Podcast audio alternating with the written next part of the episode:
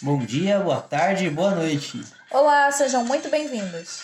Eu sou Eduardo Canezin E eu sou Rebeca Canezin. e esse é o nosso bolacho. Com biscoito. Bom, o tema de hoje é um tema muito especial. A gente começou esse ano com, com a corda toda. Mais ou menos. É... Bom, quem acompanha a gente sabe que a gente já falou aqui outras vezes que Eduardo é escritor. Ele é escritor, tem alguns livros publicados, né amor? Isso aí. e alguns outros por vir, porque escritor é isso, trabalha a vida toda. Tem que escrever a vida toda. E hoje a gente vai falar especificamente do primeiro livro que o Eduardo lançou. Foi o primeiro livro, né, amor? Não foi o primeiro que eu escrevi, né? Depois a gente até pode falar sobre isso, mas foi o primeiro que eu publiquei. Eu tô vendo a data aqui. É, foi 2018. Não tem data. Tem data em algum lugar. Foi 2018? 2018. Mas você escreveu ele em que ano? Eu Foi. escrevi em 2018. Em 2018 no mesmo? Aí eu publiquei no final de 2018, só que aí isso saiu da gráfica no comecinho de 2019, tipo janeiro. Ah. Então tem, tem um tempinho. Essa é a primeira edição de, 2000, de 2019, né? Que foi quando saiu da gráfica. Uma com De- data de 2018 e SBN de 2018. É de 2018. Então é considerado a edição de 2018, que é a primeira edição do Sobre Taturanas, Ilusões e Depressão. É desse livro que a gente vai falar hoje. Por que, que a gente vai falar dele? Porque sim, e também porque acabou de sair a segunda edição desse livro, está disponível na Amazon, em e-book e também em versão impressa, mas a versão impressa da Amazon ela é por demanda. Aí você compra lá, né? A, Amazon imprime na gráfica dela nos Estados Unidos e te manda. É, Até que é relativamente rápido, um mês, um mês e meio, né? Sim, é bem rápido. Um amigo nosso comprou, chegou super rápido para ele. E é bom né? também que não fica gastando um monte de papel, né? Em estoque, coisa encalhada. Tipo, só vai imprimir se a pessoa realmente quiser o livro. É Aí verdade. comprou fica pronto. É um sistema muito interessante, né? Um sistema bacana que poderia expandir, porque assim você não fica com, sei lá, gastando papel em livro que não foi vendido e, sei lá, a livraria, a editora não sabe se vai ser vendido, né? Não É mais sustentável, né? É. Porque Aí também não fica aquelas coisas encalhadas que tem que ficar fazendo saldão, É estraga, porque ninguém compra, fica papel amarelado. Ainda mais hoje em dia que tem muito essa coisa do e-book, né? Que também é excelente, né? É. Inclusive, se você está interessado em ler algum livro do Eduardo, ele tem alguns títulos lançados pela Amazon, versão e-book e versão impressa sob demanda. É só entrar lá, digita o nome dele, Eduardo Canezin, que vocês vão encontrar. Tem o Sobre Taturanas, Ilusões e Depressão, que acabou de ser lançado na Amazon. Tem Sociologia da Vida Ordinária. Foi o primeiro que eu escrevi. O primeiro livro que ele escreveu, a gente ainda vai fazer um programa sobre esse livro, que ele é maravilhoso, ele merece um programa só dele também. Nada como uma esposa que é fã de você. Com razão, tá? Com muita razão. Que se vocês pegarem pra ler um livro dele, vocês vão ver. Vocês vão saber do que eu tô falando. É, que mais que tem na Amazon? Tem o, O- Contos Rasos Contos Rasos. Profundo. É um livro mais voltado para questões existencialistas, não tenta ter um- uma moral da história, nem um final feliz, né? Bem- É um livro muito. É denso, é forte, é muito interessante também, vale a pena a leitura. E ele é uma coletânea de contos. Os outros dois títulos que nós falamos são dois romances. É, mas vamos focar hoje no Taturanas, né? Isso aí. Hoje o programa é especial, exclusivo, é para ele. É para esse livro maravilhoso. É, Primeiro eu vou dar uma sinopse, assim, se você me corrige se eu falar alguma coisa errada, tá? Porque, afinal de contas, é, é- dá nervoso, dá, dá muita aflição você fazer sinopse do livro com o escritor do lado. Se você falar alguma besteira, né, você... Ele te olha feio.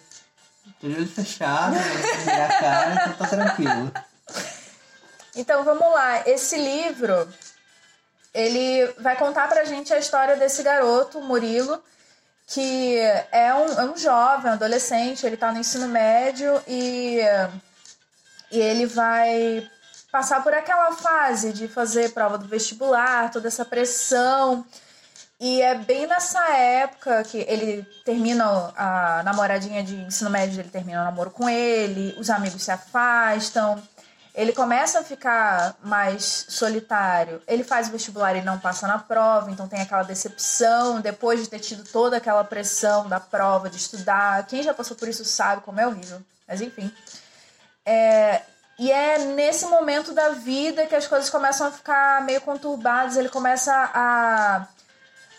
É, ele tem que se despedir daquela vida antiga que ele tinha de criança começa a, a ter toda aquela pressão de tomar decisões para a vida toda. É nesse, nesse turbilhão de coisas acontecendo que ele cai em depressão. A depressão dele se manifesta e, e aí a gente acompanha a trajetória do, do Murilo passando por isso. E, e a história dele também traz pra gente várias questões sobre. É, sobre o uso de, de remédio antidepressivo. Que é, antidepressivos que são receitados aí aos montes e hoje em dia parece que com uma, uma facilidade muito grande, né? Isso é discutido no, no livro, dentro da, da história do Murilo. E além disso, o que é uma parte que eu gosto bastante, o Murilo ele começa a receber uma visita de uma taturana que faz amizade com ele. Eu não vou estragar o livro, não vou contar mais do que isso, porque eu tô falando da Taturana porque o nome dela tá, tá, tá ali na, na capa, né? Não o nome, mas ela é citada no título. Ela aparece, sim, tem Taturana. E, e é um personagem complexo, é um personagem que te faz pensar, que traz muita coisa, traz muitas questões para fazer você pensar. Não é um livro que simplesmente vai te contar uma história ele vai te contar uma história, vai te conduzir por ela e vai te fazer pensar em diversas questões. Essa eu acho que é a, a grande pérolazinha que tem nesse livro que vale a pena. Vale a pena você ler ele com calma, pensar nessas questões, se aprofundar realmente, é, ter esse momento de reflexão. Para mim, pelo menos, esse livro traz bastante reflexão. Né? Sobre essa questão que eu já falei do, dos remédios, você quer falar um pouco mais sobre essa questão? É, acho que é uma questão super relevante, né? Porque hoje em dia, qualquer coisa que você sente que está desajustado, que, tá, que não está se encaixando bem, né? Você vai procurar um psiquiatra e ele vai te dar um remédio para te fazer ser uma pessoa, entre muitas aspas, normal. Então ele vai te dar um antidepressivo, um remédio para você dormir, um remédio para estabilizar o seu, o seu humor. É muito mais fácil dar um remédio do que discutir tem que ter uma normalidade, tem que se encaixar em alguma coisa, ou por que você está se sentindo da forma como você está se sentindo, né? Porque muitas vezes é algo da própria sociedade que está te cobrando, fazendo exigências que você não está dando conta e não tem que dar conta mesmo. Não, e vale lembrar que nem todo mundo se encaixa nas exigências, né? Sim. Não é obrigado também. Exatamente. E é cada vez, cada vez mais cedo tá isso, né? Tipo, sei lá, na escola, se seu filho, sei lá, é um pouco mais arteiro, vão falar que ele tem é, hiperatividade, déficit de atenção, aí já vão receitar um remédio para ele ficar calmo. Quer dizer, que ponto chegamos, né? Tudo é doença, tudo tem que ser tratado com medicamento. E lá, com isso a gente caminha para um cenário daquele livro Admirável Mundo Novo, né? Que as pessoas só viviam à base de, de antidepressivos, que o nome do remédio era Soma, né? Que deixava todo mundo feliz. A gente vai achatando as personalidades para ser um, uma pequena área do que é aceito, né? Qualquer coisa que se desviar dessa coisa que é cada vez mais estreita vai, vai ser taxado com algum algum CID, alguma doença e vai ter que passar a usar algum remédio. E é um remédio, é, é tipo um, um problema de pressão, sabe? O remédio vai te acompanhar pra vida toda, assim. Vai criar uma dependência, altos efeitos colaterais, mas ninguém tá problematizando, questionando isso. É remédio. Vai ter que tomar. É verdade. E nesse livro você traz essa, esse questionamento, né? Trago esse ponto e também a questão do suicídio, né? Que geralmente as pessoas silenciam muito, não, é tabu, é tabu.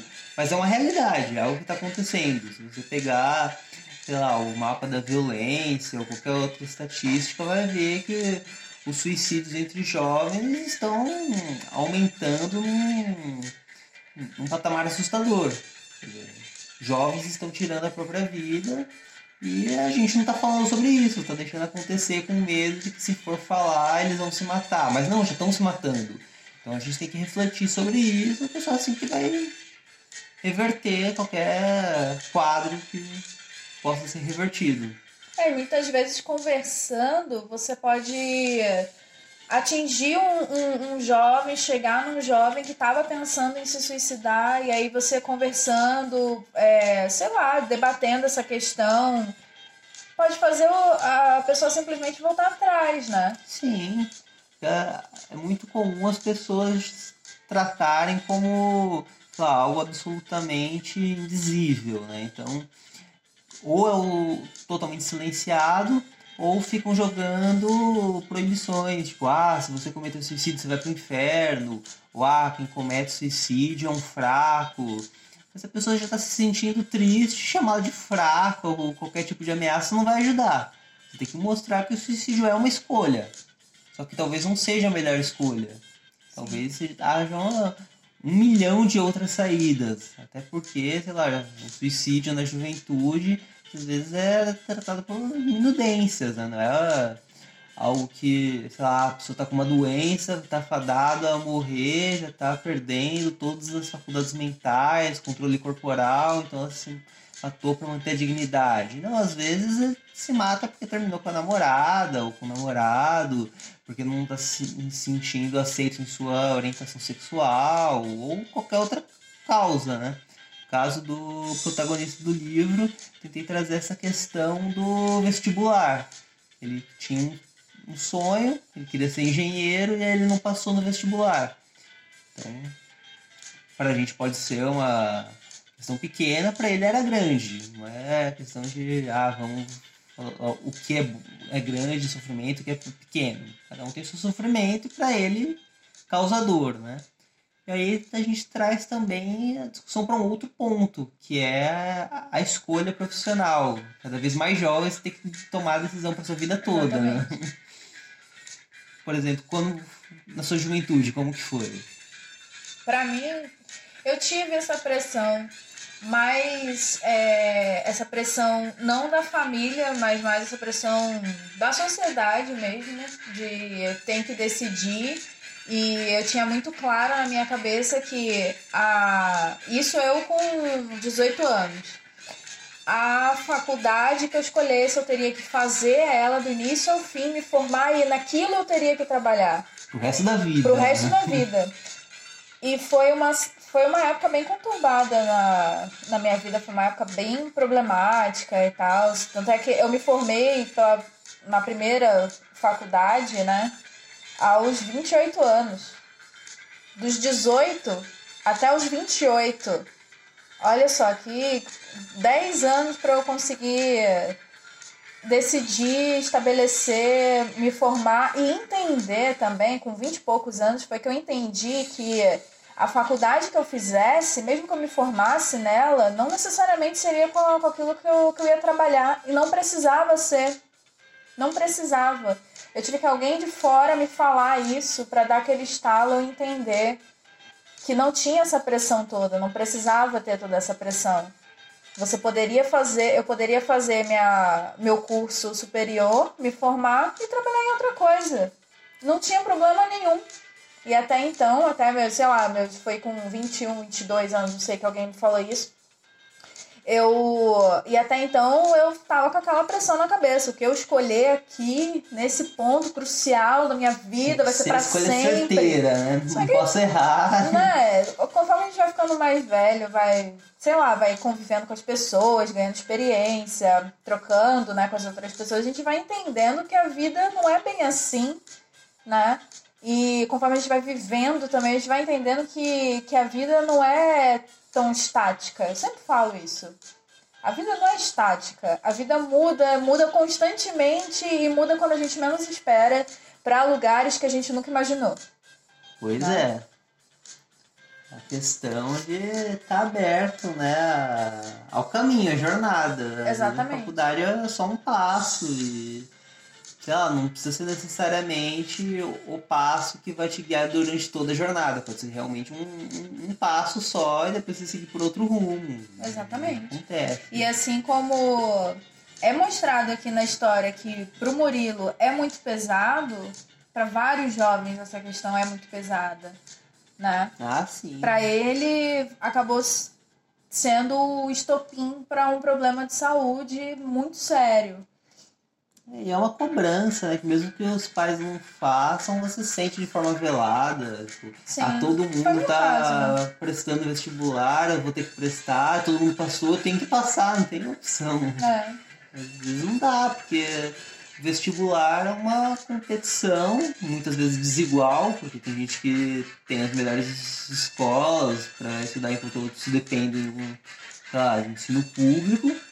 E, sei lá, se tem 100 vagas, vão entrar 100 pessoas. É. Só que às vezes não tem uma diferença tão grande do cara que entrou no centésimo lugar e o centésimo primeiro que não conseguiu entrar. Vezes ele Exatamente. tava num dia ruim na prova, ou sabia muito de uma coisa que não caiu, quer dizer, não... o vestibular em si não é um, sei lá, o teste definitivo de competência, de inteligência, nada do tipo. Mas as pessoas tratam como se fosse, né? E, é, exatamente. às vezes eles selam o destino de alguém. Tem um movimento de jovens no Japão, por exemplo, que não passam no vestibular, eles desistem da vida, eles ficam trancados o resto da vida em casa, tipo, sendo sustentados pelos pais, porque eles desistem, eles se acham um grande fracasso. Né? Que é um absurdo, né? Se você tem. É óbvio que alguém não vai passar. Se você tem. É, que nem na faculdade, a primeira faculdade que eu fiz, eram 120 vagas, você tinha, sei lá, 700, 800 pessoas competindo por 120 vagas. A É maior óbvio. parte das pessoas não vai entrar. Né? Exatamente, é óbvio que muita gente vai ficar de fora. E eu, inclusive, passei por reclassificação. Eu fiquei seis meses achando que eu não tinha passado. Seis meses. É, eu passei na recla... porque lá no, no Rio de Janeiro você tem uma prova só para entrar no primeiro semestre e entra No também no segundo. segundo semestre. É, então eu fiquei seis meses achando que eu não tinha passado, até receber a carta dizendo que eu tinha passado na reclassificação para entrar no segundo semestre naquele ano. É, e sei lá, você. Não sei, é uma pressão muito esquisita que você fica se sentindo mal por não ter conseguido, né? Mas realmente, a maior parte das pessoas que vão fazer não vão passar. É, é um negócio injusto, é um negócio feio. Não tem como. Não dá pra adolescente se sentir culpado. Pois é, não. Não é? Dizer que ele é O culpado. sistema é, é- é absurdo. feito de um jeito feio, né? Exatamente. Não ter lugar pra todo mundo na faculdade. É triste. E não é culpa do jovem. E a gente sente essa pressão como se a culpa de não passar fosse nossa. É um absurdo, né? Não, e aí quando entra, também você tem a pressão de que não, eu tenho que me formar, tenho que conseguir, tenho que ser um bom aluno. Todo mundo acha que tem que ser o melhor de todos, que obviamente é outro absurdo, porque se tem 120 alunos, dificilmente vai ter 120 ocupando o mesmo posto, É, não tem como, é uma lugar. possibilidade, né? Exatamente. E você sente que você tem que ser o melhor, que você tem que aprender tudo desde o começo. E como se aquilo tivesse que guiar decidir todos os seus passos posteriores. Realmente é uma pressão gigantesca sobre um, um jovem, né? Exatamente. Agora, falando sobre essa questão do suicídio, é, principalmente o suicídio dos jovens, é, tem aumentado, né? E, e é uma coisa que, que, ao meu ver, aumentou por conta do, de tanta pressão em cima dos jovens Ah, sem dúvida. de todos os lados, por todas as coisas, não só por, pelo estudo, mas também pelo trabalho, pressão, é, eu vou falar, pressão das redes sociais, para Esse é você ser perfeito, para você ser feliz, para você ser lindo, entre aspas aqui, porque é lindo dentro de um determinado padrão Super restrito, né? né? que ninguém se encaixa, porque é, a maior parte do- das pessoas que estão nesse padrão que você vê na internet foram produzidas pelo Photoshop.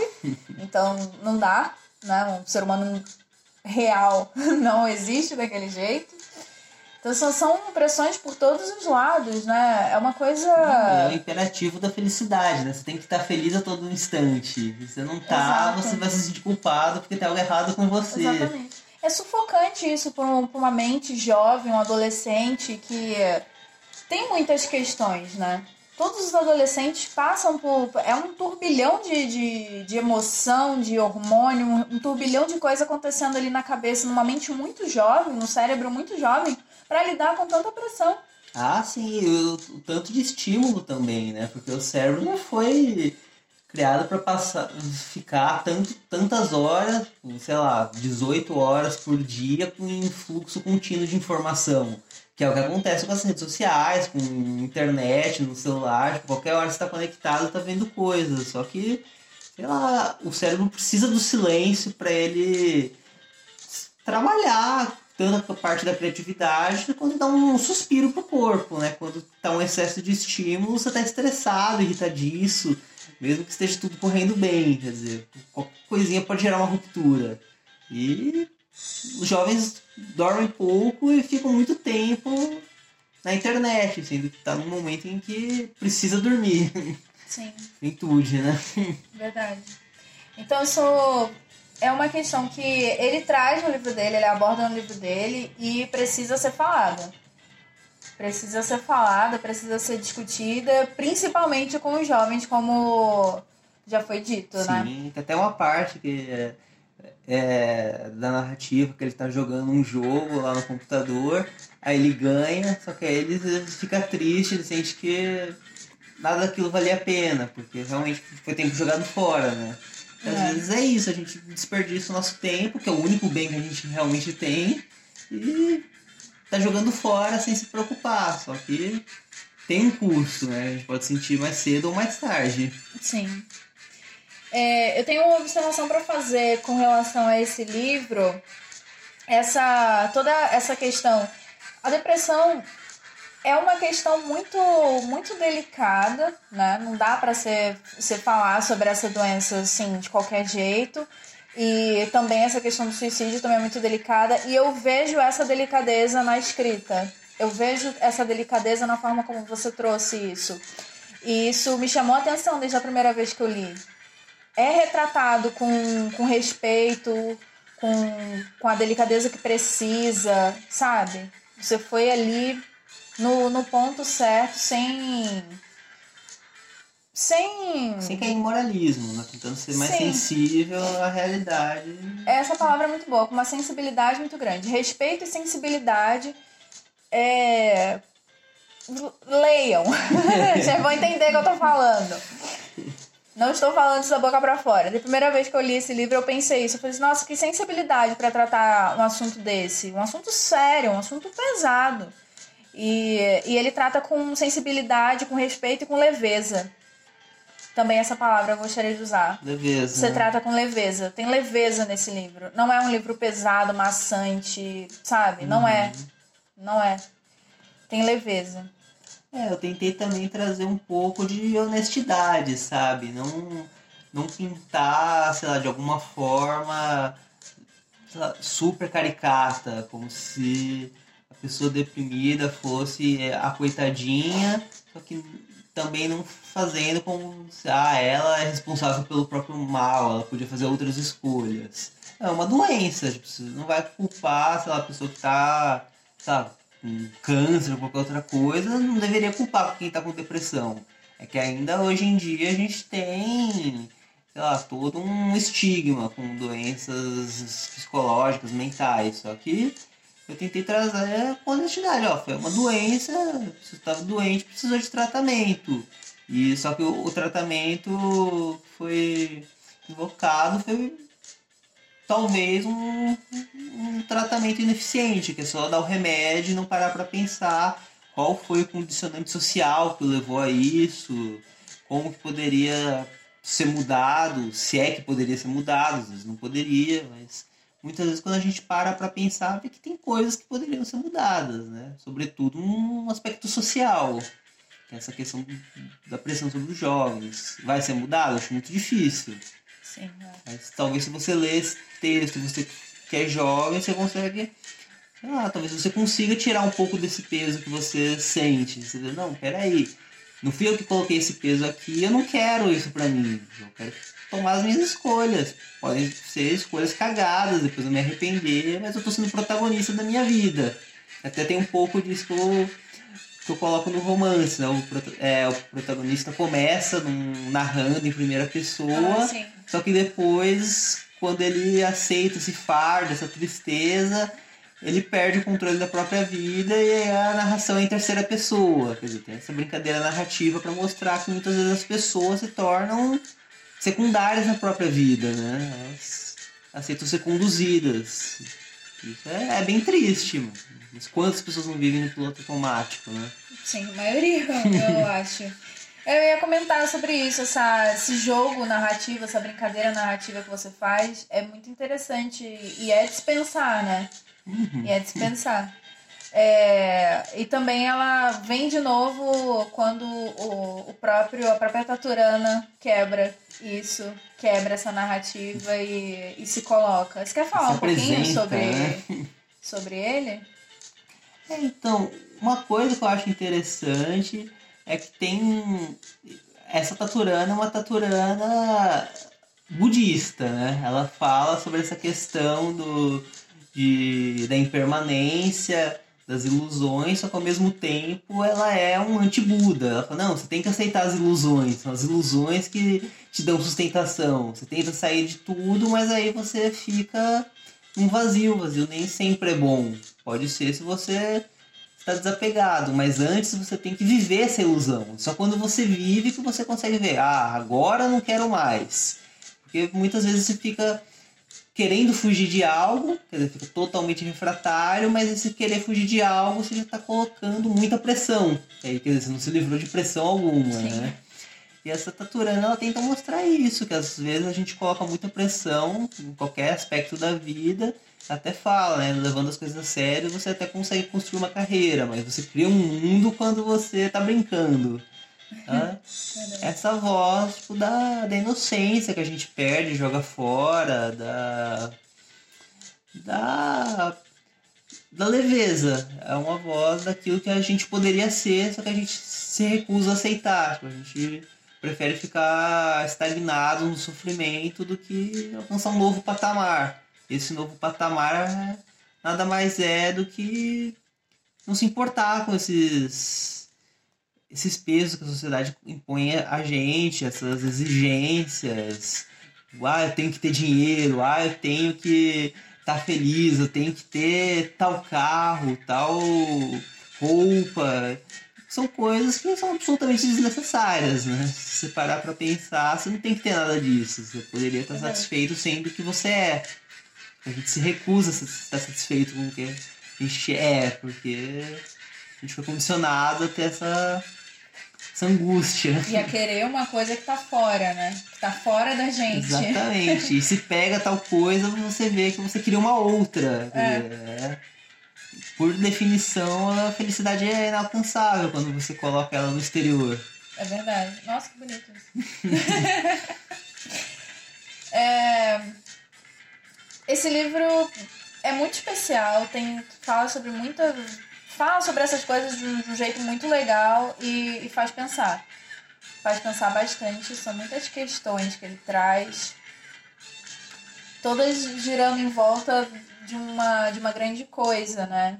É, em comum.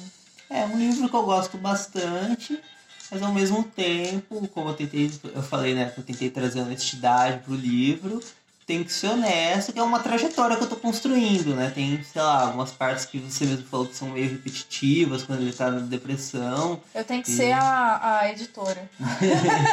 porque também tem essa questão da depressão ser cíclica, né? Você tá sempre revivendo os mesmos problemas, preso, preso no mesmo mundo interno de sofrimento.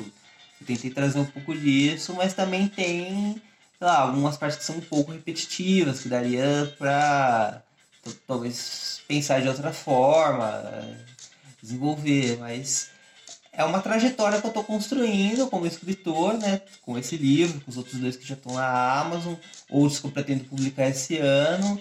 Então, é uma trajetória de escritor independente. Isso que eu acho interessante colocar, né? Porque esses escritores mainstream, eles ficam presos a um, a um enredo. Quer dizer, eles têm ter um, um final ou feliz ou trágico de uma forma que te tire lágrimas. Não pode ser um final aberto que te faça pensar. Aham. Não é para pensar, né? é para entreter, para matar o tempo. Como escritor independente, eu quero quebrar isso. Quer dizer, eu quero construir uma narrativa que vai te fazer pensar. Pensar na sua vida, pensar nas pressões que a sociedade te impõe, pensar até mesmo no que aconteceu com os personagens, né? Tipo, será que ele tomou a melhor escolha? Que escolha ele tomou, aliás? Quer dizer, quebrar um pouco dessas fórmulas padronizadinhas, até mesmo quebrar um pouco da própria estru- estrutura narrativa, mostrar, ó, isso é um romance, tá? Não fica pensando que a vida é real, não, é um romance, é uma obra ficcional, como várias outras. Então não leve tão a sério, apenas pegue para refletir, como um exercício mental. Quer dizer, quando você tá caminhando ou correndo, você não tá pensando, ah, eu tenho que levar isso muito a sério, porque senão eu vou morrer. Tipo, não é como não tem um monstro correndo atrás de você, é um exercício. A leitura, a literatura também é um exercício, um exercício mental. Então não tem que levar tão a sério, só tem que aprender a construir as coisas, a pensar. É isso que eu tento como escritor independente. O que é muito bacana, que é muito mais do que muita coisa que a gente vê por aí. E está acrescentando alguma coisa para as pessoas, eu acho que você já está já tá tocando as pessoas de, de um jeito, modificando, a, talvez modificando um pouco a percepção delas de um jeito que a maior parte das coisas que estão por aí não, não tá fazendo. E a gente precisa disso. Eu acho que a gente, quanto ser humano, que teoricamente a gente é racional, né? Acho que a gente precisa muito disso, de ter coisa que estimule o nosso pensamento, que estimule o nosso, a nossa reflexão, o nosso raciocínio.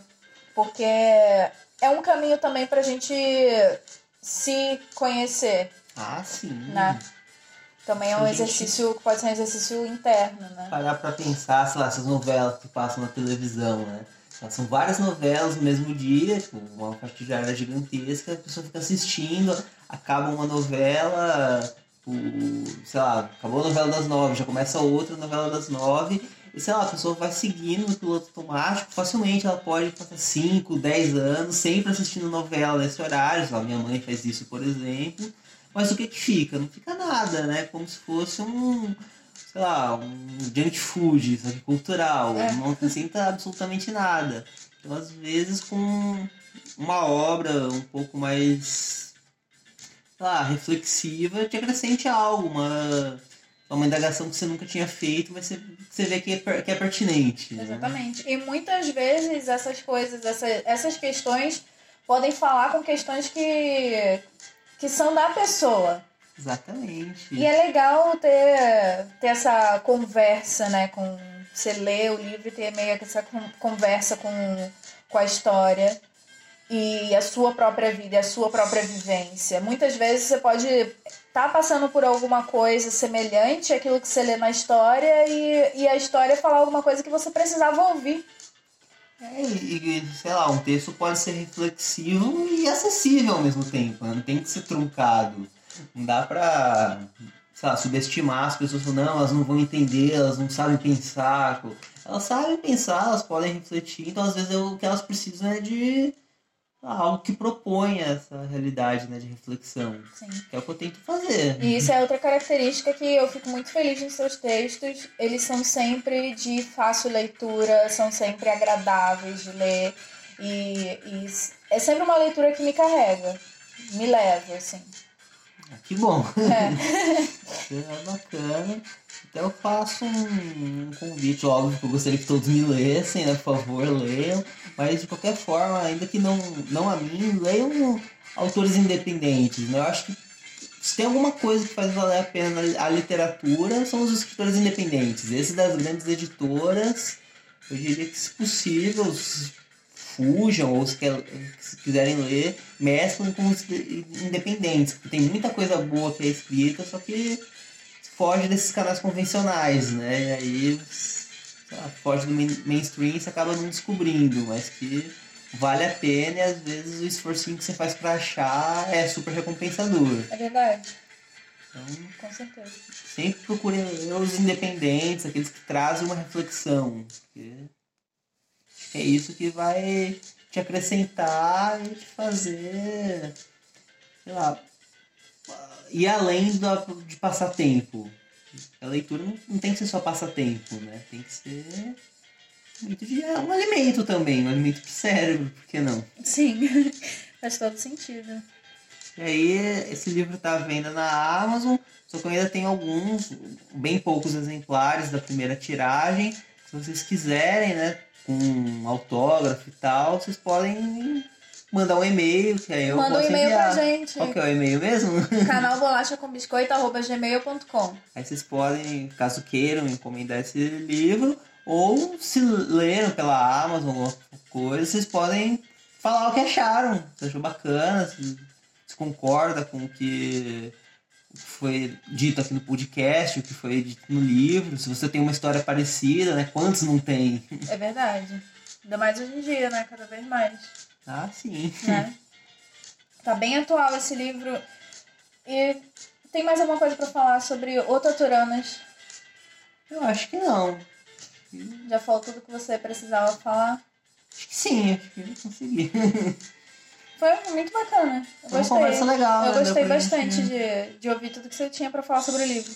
É, Vocês viram que é um, é um título que dá pano pra manga, né? Hum. Tem, tem várias questões pra você refletir. Vale muito a pena a leitura. Recomendo fortemente. Recomendação do Bolacha com Biscoito. Uma obra do Bolacha com Biscoito. Não, curioso que, parando pra pensar agora, eu acho que foi mais fácil escrever esse livro do que falar sobre ele. Sério? Aham, porque, pelo menos co- como autor, né? Porque aí, sei lá, autor você quer resumir, só que você não consegue resumir, porque você tá naquele turbilhão de tudo que você colocou, as, as pequenas referências e. É, é- é complicado falar da própria obra, ainda bem que você conduziu mais hoje, porque. É complicado, mas você manda bem, manda muito bem. É um só, eu acho que é o último comentário que eu tenho pra fazer sobre a sua escrita. Eu que acompanho o seu trabalho desde o começo, é, desde o começo dos romances, né? Porque você já escrevia antes da gente conhecer. Mas eu que acompanho os seus romances, os seus contos, estou sempre lendo.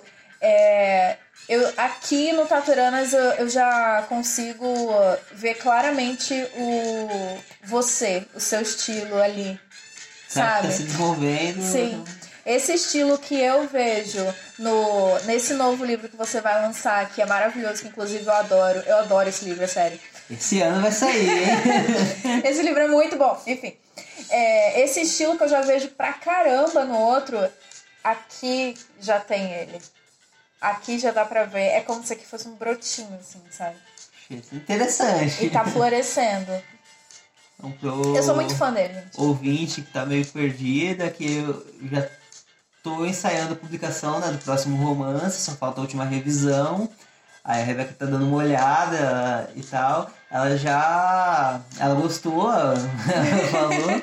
Aí ela já viu uma, várias coisas nesse sobre Taturanas, né, que já estavam germinando para essa obra que eu vou lançar esse ano. Acho que vai ser a grande obra da minha vida, assim, porque passei muito tempo estudando para fazê-la, pesquisando, pensando, construindo argumentação. Vai ser um grande marco daquilo que eu já fiz, com certeza. Acho que depois, sei lá, posso enveredar por outros caminhos e tal, mas acho que sempre vou ter esse marco desse livro. E acho que o, a- o germe, então, já estava aqui no. Já dá, é, já dá pra perceber aí. Ah, é muito legal. Ah, eu adorei essa conversa. Ah, bacana. É, acho que é isso, né? É isso. Se você ouvinte gostou da conversa ou não gostou e quer fazer alguma crítica, alguma coisa, mande um e-mail pra gente. Manda um e-mail pra gente ou então vai lá no nosso Instagram que tá nascendo. Tá nascendo no Instagram. Tá nascendo o nosso Instagram. Que história é essa? Tá nascendo no Instagram. A nossa página tá começando, tá ali engatinhando, porque eu tenho que admitir que eu não sei mexer nesses negócios. Tô aprendendo agora. Então tá, tá sendo meio difícil. Isso fala mais do, da nossa idade do que RG, certidão de nascimento, né? Ai, eu não tenho vergonha, eu gosto de ser velho. É, então, o nosso Instagram tá lá, tá nascendo. Se quiser mandar uma mensagem pra gente, manda. É arroba é, casal canezinho. Tem um underline no meio. É arroba casal underline canezinho. É isso. Se não me engano. Se eu falei errado, manda um e-mail pra gente falando, olha, procurei e não achei, você falou errado. É, e aí no próximo eu conserto. Exatamente. É, manda uma mensagem lá pra gente, nosso Instagram tá lá, tá aberto a gente, pra gente conversar, pra gente se conhecer e fazer amizade e ficar tudo lindo, maravilhoso. Quer comprar o sobre Taturanas, Ilusões e Depressão? Manda um e-mail pra gente se você quiser comprar da primeira edição. A gente tem alguns exemplares. né? É, pouquíssimos, pouquíssimos mesmo. Uns cinco, é, por aí, acho que deve ter uns 5 só, né? Por É. aí, no caso. É, se quiser comprar direto com a gente, manda lá. Se não, entra na Amazon e procura sobre Taturanas, Ilusões e Depressão. É esse o nome. Procura, procura o nome do Eduardo lá pra vocês verem os outros, os outros títulos dele, que vale a pena. Vale muito a pena. Apoia ele. Literatura independente. Sim, nacional. Nacional, é. Vamos parar com essa coisa de ficar sendo vassalo né, dos estadunidenses. Né? Por favor. Muito obrigada se você aguentou até aqui. E até a próxima. Tchau.